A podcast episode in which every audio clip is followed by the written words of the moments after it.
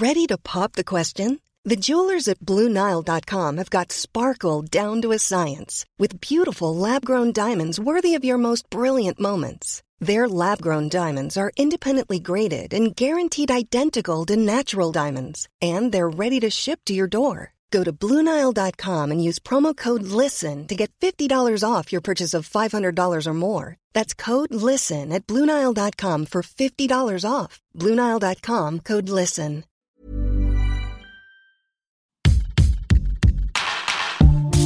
Salut, c'est Thomas Rozek. Quand on balaye, comme je le fais et comme vous le faites aussi sans doute, l'actu récente sur le fil d'infos de nos réseaux sociaux, des collisions étonnantes se produisent parfois. Ainsi, on peut voir se croiser des images d'apparence similaire, mais qui décrivent pourtant des réalités très éloignées. Par exemple, lorsque se succède sous nos yeux une photo du récent mouvement de protestation des pompiers à Paris, qui comme la plupart des manifs ces dernières années a viré à la castagne avec la police, et une autre image, des protestations là aussi très musclées à Hong Kong, ce sont d'abord les ressemblances qui apparaissent. Puis rapidement, un constat s'opère. Alors que sur le papier, rien ne ressemble plus à un manifestant énervé qu'un autre manifestant énervé, en termes de traitement médiatique, la distance renverse la perception. Ainsi, on vantera l'inventivité, le courage, la résistance des protestataires hongkongais, alors que chez nous, les montées de tension ou les scènes d'émeute seront jugées uniquement sous l'angle du débordement, de la violence forcément négative. Qu'est-ce qui explique ces différences? Pourquoi est-ce qu'on a autant de mal à donner du sens au mouvement de colère quand il se passe sous nos fenêtres? Pourquoi notre pays, dont la démocratie est née d'une révolte populaire, semble ne plus supporter les mobilisations dans la rue? Ce sera notre épisode du jour. Bienvenue dans Programme B. Il y a des gens qui revendiquent, je le comprends parfaitement, mais quand on arrive à cette violence-là, c'est inadmissible. Nous avons vu déferler sous nos fenêtres et j'avoue que ces hurlements, ces cris, etc. Personne ne sait ce qu'ils veulent, même pas eux d'ailleurs. Je pensais deux minutes que par exemple au Fouquet's, il y a 400 personnes au chômage technique. Moi qui ai vécu à Paris pendant l'occupation, pendant la guerre, je n'ai jamais vu les Champs-Élysées dans cet état de ravage. Ça, c'est révoltant. Ça nous fait de la peine de voir notre pays dans cet état. Notre invité pour évoquer tout ça, c'est Romain Huette. Il est maître de conférences en sciences de la communication à l'université Rennes 2. Il vient de signer le livre Le vertige de l'émeute aux presses universitaires de France. J'ai commencé par lui demander justement s'il y avait une explication ou un début d'explication à cette différence de traitement médiatique que j'évoquais en introduction. Alors, je ne sais pas si j'ai le, le, début d'une explication, mais euh, ce qui me paraît assez clair, c'est qu'il y a une certaine opacité en fait sur le, le, geste émeutier, où ça suscite immédiatement une espèce d'effroi, une espèce de peur. Euh, généralement d'ailleurs, on, on, exagère, en tout cas d'une façon assez excessive, euh, d'approcher la, la, question de l'émeute, en la disqualifiant immédiatement, en la désapprouvant euh, moralement euh, immédiatement. Alors qu'effectivement, bah, quand on voit comment on traite médiatiquement de, des émeutiers à Hong Kong, finalement au fond, il y a assez, en tout cas de façon superficielle, on pourrait dire qu'il y a assez peu de différence avec mmh. les personnes qu'on rencontre dans, dans, la rue ici. Quoi. Donc, euh, euh, qu'est-ce qui fait que euh, on a du mal à, à, se saisir et en tout cas à examiner très clairement en fait à la fois la portée politique, la dimension politique de l'émeute et la dimension enfin expérientielle, existentielle en fait de l'émeute? Ça m'interroge en fait mmh. de, de, voir cette, cette zone d'opacité assez évidente pour chez nous en tout cas. Est-ce qu'une des raisons, une des explications à cela serait pas, ne, ne serait pas dans le terme émeute? Tout simplement, dans le simple mot d'émeute, parler de disqualification. Est-ce que le simple fait de qualifier justement euh, des mouvements de colère euh, dans la rue d'émeute les rend immédiatement, euh, on va dire, infréquentables? Oui, je pense qu'il y a le terme d'émeute renvoie peut renvoyer en tout cas une, dimension un petit peu péjorative du, du, politique, renvoie généralement en fait à cette espèce de, de, de débordement, idée de une idée de débordement non maîtrisé, voire même de violence incontrôlée, mmh. ce qui me paraît assez faux euh, par ailleurs, puisque la plupart des émeutes sont d'ailleurs une dimension euh, assez assez ludique par ailleurs, c'est-à-dire qu'il y a quelque chose plutôt du simulacre de la violence que de la violence mmh. effective, qui reste quand même très très mesurée. Et euh, en même temps, on pourrait dire que euh, ce, ce, cette violence donc qui est domestiquée, ce, débordement en fait, nous met face à euh, une question qui est un petit peu compliquée, c'est-à-dire comment on se tient devant quelque chose qui, paraît s'effondrer, comment on se tient devant quelque chose qui n'est plus de l'ordre, quoi, qui est euh, Mm. la production d'un désordre très localisé. L'émeute, c'est quand même ça. C'est la production d'un désordre très très localisé, la simulation d'un chaos euh, très ponctuel hein, dans le temps, c'est-à-dire que ça dure très très peu de temps. On prend la- le 16 mars qui a choqué évidemment beaucoup de, beaucoup de personnes. Les Champs-Élysées se retrouvent dans, un, dans une situation euh, chaotique qui se voit par la perception. Les yeux, euh, vous voyez le paysage, il n'a plus rien à voir. La, la rue arrogante qui était les Champs-Élysées ne l'est plus. Elle est, euh, elle, est, elle est désordonnée. euh, Et donc évidemment, cette question du chaos, euh, pour beaucoup d'individus qui sont acquis à la nécessité de l'ordre, ne voient rien de bon en fait dans cette, dans cette idée de chaos. Et donc nous place devant une situation en fait de ne pas savoir comment se tenir face à quelque chose de très imprévisible euh, qui défie nos perceptions, euh, à la fois intellectuelles bien sûr, mais aussi euh, même visuelles. quoi. Vous insistez sur, sur ce plusieurs fois dans, dans votre livre sur cette, cette notion de simulacre, justement. Pourquoi est-ce que c'est un simulacre du chaos, l'émeute Pourquoi c'est pas du chaos, tout simplement? En tout cas, politiquement et Mhm. donc médiatiquement, c'est comme ça qu'on nous le vend. On nous le vend comme du chaos, point barre, pas du Mhm. simulacre, justement. Bah, moi, je, je parle essentiellement de simulacre pour dire que déjà c'est un chaos qui est un petit peu joué, qui est extrêmement circonscrit. C'est-à-dire que bon, voilà, ça va être quelques vitrines qui vont être brisées. Hmm. Ça, va être une rue, ça, va être, ça va être une zone très très délimitée. Exactement, du mobilier urbain qui est déplacé. Euh, mais il me semble que là, on est dans quelque chose de, qui est de l'ordre de la simulation, et qu'au fond, finalement, euh, il y, a, il y a cette volonté de créer une espèce de, de passion de l'effondrement, en fait, mais qui est très très réduite dans le temps, parce que vous repassez euh, trois heures après ou le lendemain, la rue, en fait, est de nouveau comme elle était hier. Et évidemment, en fait, personne euh, ne s'attend véritablement à euh, griffer et gratiner, enfin vraiment, euh, comment dire, faire effondrer en fait la rue dans le long terme. quoi. Mm. C'est-à-dire qu'on n'est pas dans une, on n'est pas dans une passion destructrice ici. On est peut-être plus dans, dans une, dans une, dans une passion un petit peu de, de l'effondrement en fait, qui, bah, peut-être qui produit un petit peu cette idée que on fait comme si on, on mettait, comme si c'était le monde devenait une table rase, quoi. C'est-à-dire qu'on pouvait recommencer, que, que dans ce moment chaotique, c'est là où il y avait à créer, c'est là où il y avait à reconstruire, à rebâtir. On sait très bien que très clairement, en fait, l'émeute n'est pas cette occasion-là. Elle le feint, elle le, elle le suggère, Hmm. mais elle ne le fait pas.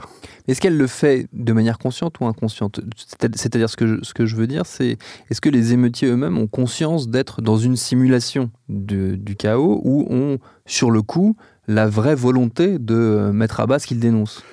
Je pense que je vais faire l'hypothèse immédiate que les gens ont tendance à savoir ce qu'ils sont en train de faire.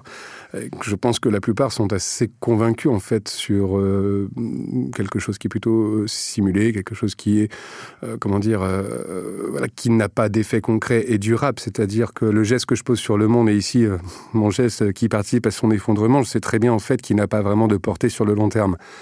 Maintenant, euh, évidemment, il y a des cibles aussi. Euh, évidemment, en fait, euh, on choisit évidemment les établissements que l'on voudrait effectivement égratigner. Euh, c'est pas par hasard si ce sera surtout les agences immobilières, les agences intérim, les agences de banque, etc. De ce point de vue-là, on voit que c'est toujours très très précis. Donc, il y a une maîtrise très claire en fait aussi de, de la cible. C'est pas une destruction de, de n'importe quoi. Enfin, Mm. Il peut y avoir toujours des, des cas particuliers, mais que de façon générale, c'est toujours quelque chose qui est domestiqué. Et dans mon livre, j'essaye d'insister sur le fait que, et d'ailleurs bien heureusement, c'est une violence qui, euh, qui est domestiquée. quoi.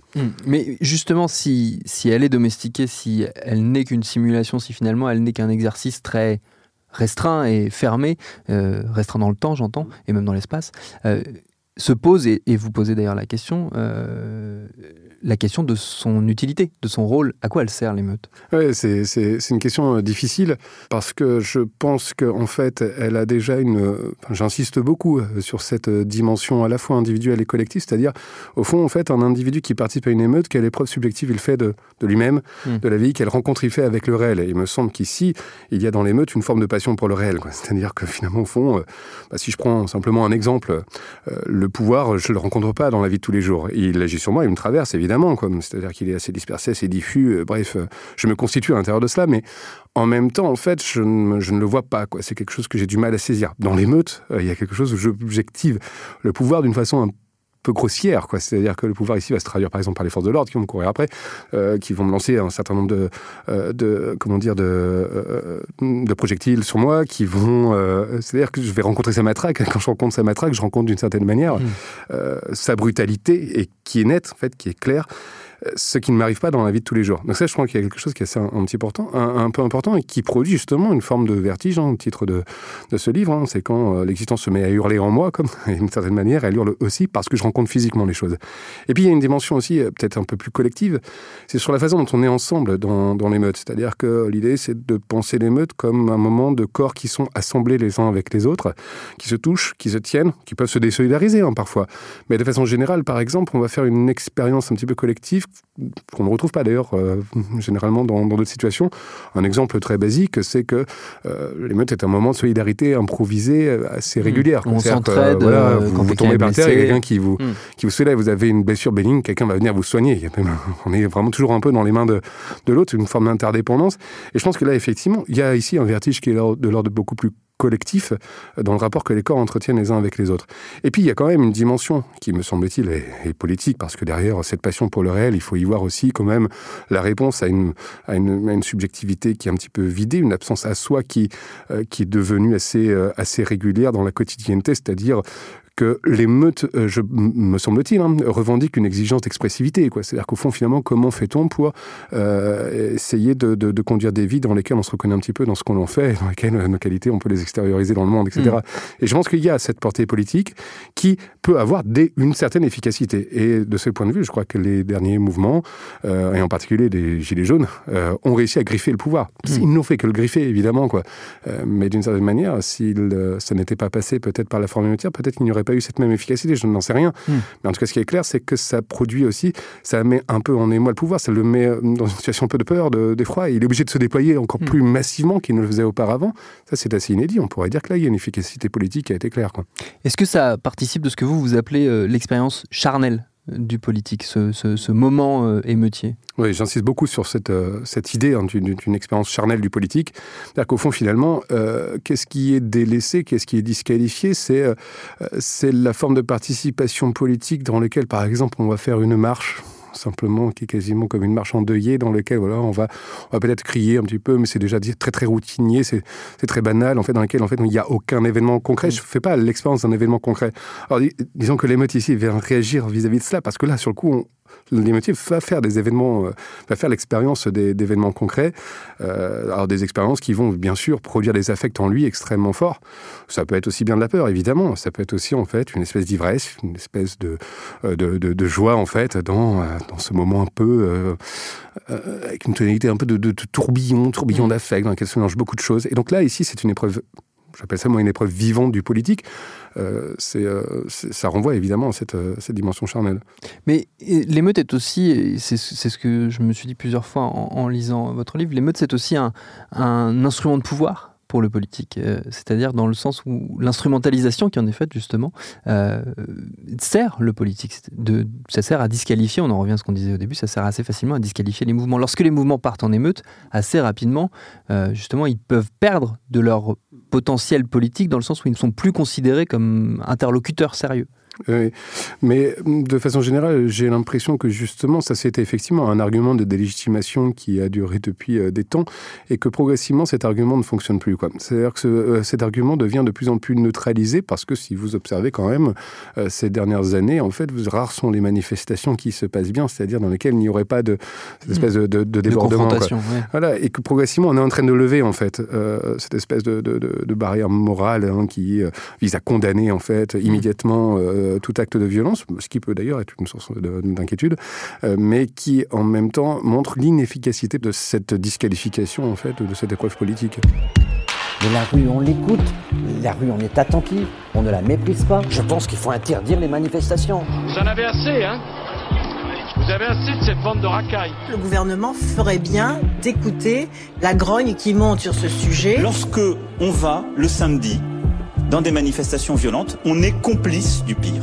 Il y a aussi quand même quelque chose qui revient et qui, dont on a du mal, peut-être encore, peut-être que c'est en train de changer comme vous le disiez, mais on a encore du mal à, s'en défaire de cette idée que l'émeute et donc la violence, c'est un constat d'échec, euh, à la fois pour le coup un constat d'échec partagé, à la fois pour le politique, puisque ça veut dire qu'il ne répond pas suffisamment aux attentes des gens qui manifestent et qu'il les met dans un une telle situation de désarroi qu'ils en viennent à user de la violence, mais aussi pour les protestataires qui n'arrivent pas à se faire entendre euh, pacifiquement et qui donc en arrivent à la violence. Mmh. Oui, je suis complètement d'accord avec vous. Euh, le danger, évidemment, sur la façon dont on s'entretient sur l'émeute, euh, d'ailleurs en ce moment, euh, c'est de l'esthétiser. Euh, c'est-à-dire, d'une certaine manière, en fait, de, de, montrer, en fait, l'émeute un peu comme une forme de puissance. Elle est aussi déclaration d'un pouvoir. C'est-à-dire que, d'une certaine manière, elle, elle, elle, elle, est le, le, le produit d'une mise en échec de ses propres revendications, d'une mise en échec de son d'un rapport au monde qui serait harmonieux, qui serait en fait facilité, d'une relation en fait qui serait facilitée. Alors évidemment, quand on en vient euh, à, euh, à faire l'expérience, voire même à la désirer en fait cette expérience du désordre, c'est la déclaration en fait d'une forme d'un pouvoir parce que finalement le dialogue ne fonctionne plus parce que euh, parce que les autres modalités d'intervention dans le politique en fait ne, ne fonctionnent plus. Mmh. C'est que le monde est devenu de plus en plus impraticable et devant un monde de plus en plus impraticable et incompréhensible, et eh bien évidemment en fait on est dans une dans une, dans une relation tout à fait déceptive. Et cette relation mmh. déceptive peut encourager en fait à essayer d'autres modalités d'intervention politique. Et du coup, est-ce qu'elle est condamnée à être euh, une impasse, l'émeute? C'est délicat. C'est une question, euh, c'est une question difficile. En tout cas, je, moi, je termine sur cette idée qu'il y a quelque chose de, l'ordre de l'absurde hein, dans, dans, dans l'émeute, qu'il y a bon, déjà que c'est une toute petite scène du politique. Il ne faut pas non plus. Oui. Évidemment, moi, je focalise dessus parce que je veux illustrer. Enfin, je veux sortir. Euh, de plus que ce qu'elle n'est. Voilà. Oui, il ne faut pas l'investir exactement de plus que, de, que ce qu'elle n'est. Quoi. De façon générale, on peut être, euh, on peut regarder les choses de deux manières. D'une certaine manière, on voit effectivement qu'il y a quand même une certaine efficacité politique. Et donc, oui, ça Euh, je crois que ça griffe effectivement euh, le pouvoir. Ça fait peut-être même un peu plus que le griffer, ça le déstabilise. Euh, mais en même temps, en fait, elle est, elle est un, un échec qui est perpétuellement reconduit. C'est-à-dire que d'une façon générale, je suis pas sûr qu'on obtient, on obtient des gains politiques sérieux et consistants mmh. à travers l'émeute rien ne remplace. Là, ça serait réduire le politique d'ailleurs à quelque chose de très très événementiel, ce qui serait assez idiot. Quoi. Mmh. Euh, donc euh, la question, c'est comment évidemment il se construit en fait des, des formes de participation politique, euh, d'ailleurs en dehors de la scène émeutière. Et je pense que de ce point de vue-là, euh, donc ce livre essaye aussi un petit peu d'aborder ce que euh, certains mouvements, comme les zadistes hein, par exemple, sont en train de faire. C'est-à-dire que euh, c'est pas uniquement le moment événementiel, la prise de la rue, les corps rassemblés, c'est aussi en fait dans le quotidien comment les, les individus sont essayent de penser des formes de vie, pour l'instant assez mineures, mais dans lequel en fait euh, on peut la revendiquer comme des vies à la fois dignes, authentifiées, euh, comment dire, peut-être inspirantes. Et c'est peut-être ça évidemment le, le, le, noyau consistant de la politique. L'événement en tant que tel, évidemment, il n'y a rien à attendre d'un événement pur. Quoi. Il y a une contradiction euh, qui, moi, m'interroge dans notre euh, société. Euh, c'est que notre, la mythologie républicaine veut que la France, la République française, soit fondée justement sur une émeute, en tout cas sur un moment émeutier qui a été la Révolution française. Euh, malgré ça, malgré donc l'importance qu'on accorde symboliquement et intellectuellement à, cet instant précis, qui était un instant de violence quand même, et qui est représenté comme tel à travers un bon nombre de, notamment de peintures, de, de, de symboles qu'on a gardés de cette époque-là, malgré donc l'importance qu'on lui accorde, on garde une perception extrêmement négative de ce qui se passe aujourd'hui dans la rue. Et donc ça crée pour moi une espèce de contradiction entre quelque chose, une émeute qui serait mythifiée, une émeute qui serait glorifiée, et une émeute qui serait, euh, pour le coup, dénigrée ou rejetée im immédiatement. Euh, je ne sais pas quel, ressort est à l'œuvre pour expliquer justement ce, cette différence. C'est difficile parce qu'évidemment, quand on se, rapporte en fait sur, sur un moment qu'on va mythifier, qu'on qu va mythifier pardon, sur, un, sur, sur du passé, c'est évidemment beaucoup plus facile de voir ce qu'a pu produire en fait l'événement en tant que tel. Or là aujourd'hui, on est en train de le, on est dans le, on est contemporain en fait à ce qui est en train de se passer. Donc il y a, quelque chose de l'ordre d'une euh, voilà d'une participation à quelque chose qui est en train de se faire devant nous. Euh, et donc évidemment, il y a forcément en fait des formes de, de réticence parce qu'on n'en sait pas l'issue. Et puis bien sûr, évidemment, en fait, on a, on a plutôt pas trop intérêt en fait à, en reconnaître euh, sa véritable puissance, sans quoi euh, évidemment le pouvoir ici serait complètement déstabilisé, voire même euh, serait renversé. Et donc c'est pas si étonnant que ça que finalement au fond on perçoive ces mouvements là comme des mouvements porteurs de négativité en tant que tel. Finalement, on ne voit que ce que l'émeute détruit, mais pas ce qu'elle construit.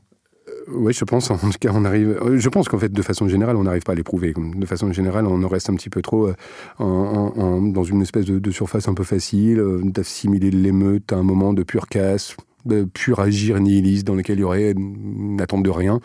Ça, par contre, je pense que c'est complètement, euh, euh, c'est être complètement à côté de ce qui se joue effectivement dans, dans l'épreuve émeutière, qui n'est, euh, qui qui justement, en fait, euh, expriment des formes d'attente extrêmement confuses. Hein. On est d'accord, hein, il n'y a pas forcément une unité politique entre les gens. Euh, des attentes confuses, mais des attentes d'une certaine... des attentes de monde, quoi, des, une passion pour le monde. Regardez, pendant la loi travail, sur les murs, on voyait cette expression qui est très jolie, le monde ou rien. c'est évidemment tout à fait opposé, en fait, avec cette perspective nihiliste, quoi. C'est que derrière, il y a des attentes existentielles qui sont des attentes de densité existentielle qui, qui s'expriment. Sauf qu'évidemment, elles ne s'expriment pas par les formes langagères dont on a l'habitude de les éprouver. Mais il suffit quand même de regarder ce que les gens sont en train de taguer sur les murs, en même temps dans les manifestations, etc. Pour, ce serait intéressant d'ailleurs de faire une vraie interprétation de tout ce qui est écrit, pour regarder justement quelles sont les tonalités de ces, de ces, de ces messages, qu'est-ce qui est revendiqué comme, euh, comme forme de vie ou comme exigence d'expressivité. Par ailleurs, on ne s'est pas intéressé aujourd'hui à l'organisation très genrée des émeutes, d'où les femmes sont souvent absentes. On avait consacré un épisode à ce sujet il y a plusieurs mois avec ma camarade Victoire Toyon. On avait discuté avec la professeure de philosophie Elsa Dorlin et on avait tenté de comprendre où sont les casseuses. Si la question vous intéresse, vous savez où aller. Merci à Romain Huette pour ses réponses. Programme B, c'est un podcast de Bill Audio préparé par Lauren Bess, réalisé par Thomas Play. Abonnez-vous sur votre appli de podcast préféré pour ne manquer aucun de nos épisodes, Facebook et Twitter pour nous parler. Et à demain pour un nouvel épisode.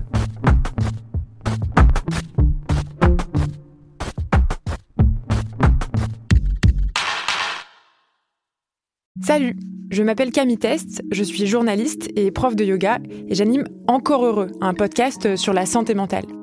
Deux fois par mois, on se pose des questions très simples, du genre comment on fait pour avoir un rapport apaisé à la nourriture, peut-on vraiment travailler et être heureux, ou encore pourquoi se réconcilier avec le sport. Avec mon équipe d'expertes et d'experts, on repose les bases, on décrypte les problèmes, on les replace dans un contexte global et surtout, on trouve des solutions. Car même si le monde va mal, on a le droit de vouloir être encore heureux. Encore heureux, c'est un podcast de Binge Audio, déjà disponible sur votre appli de podcast habituel.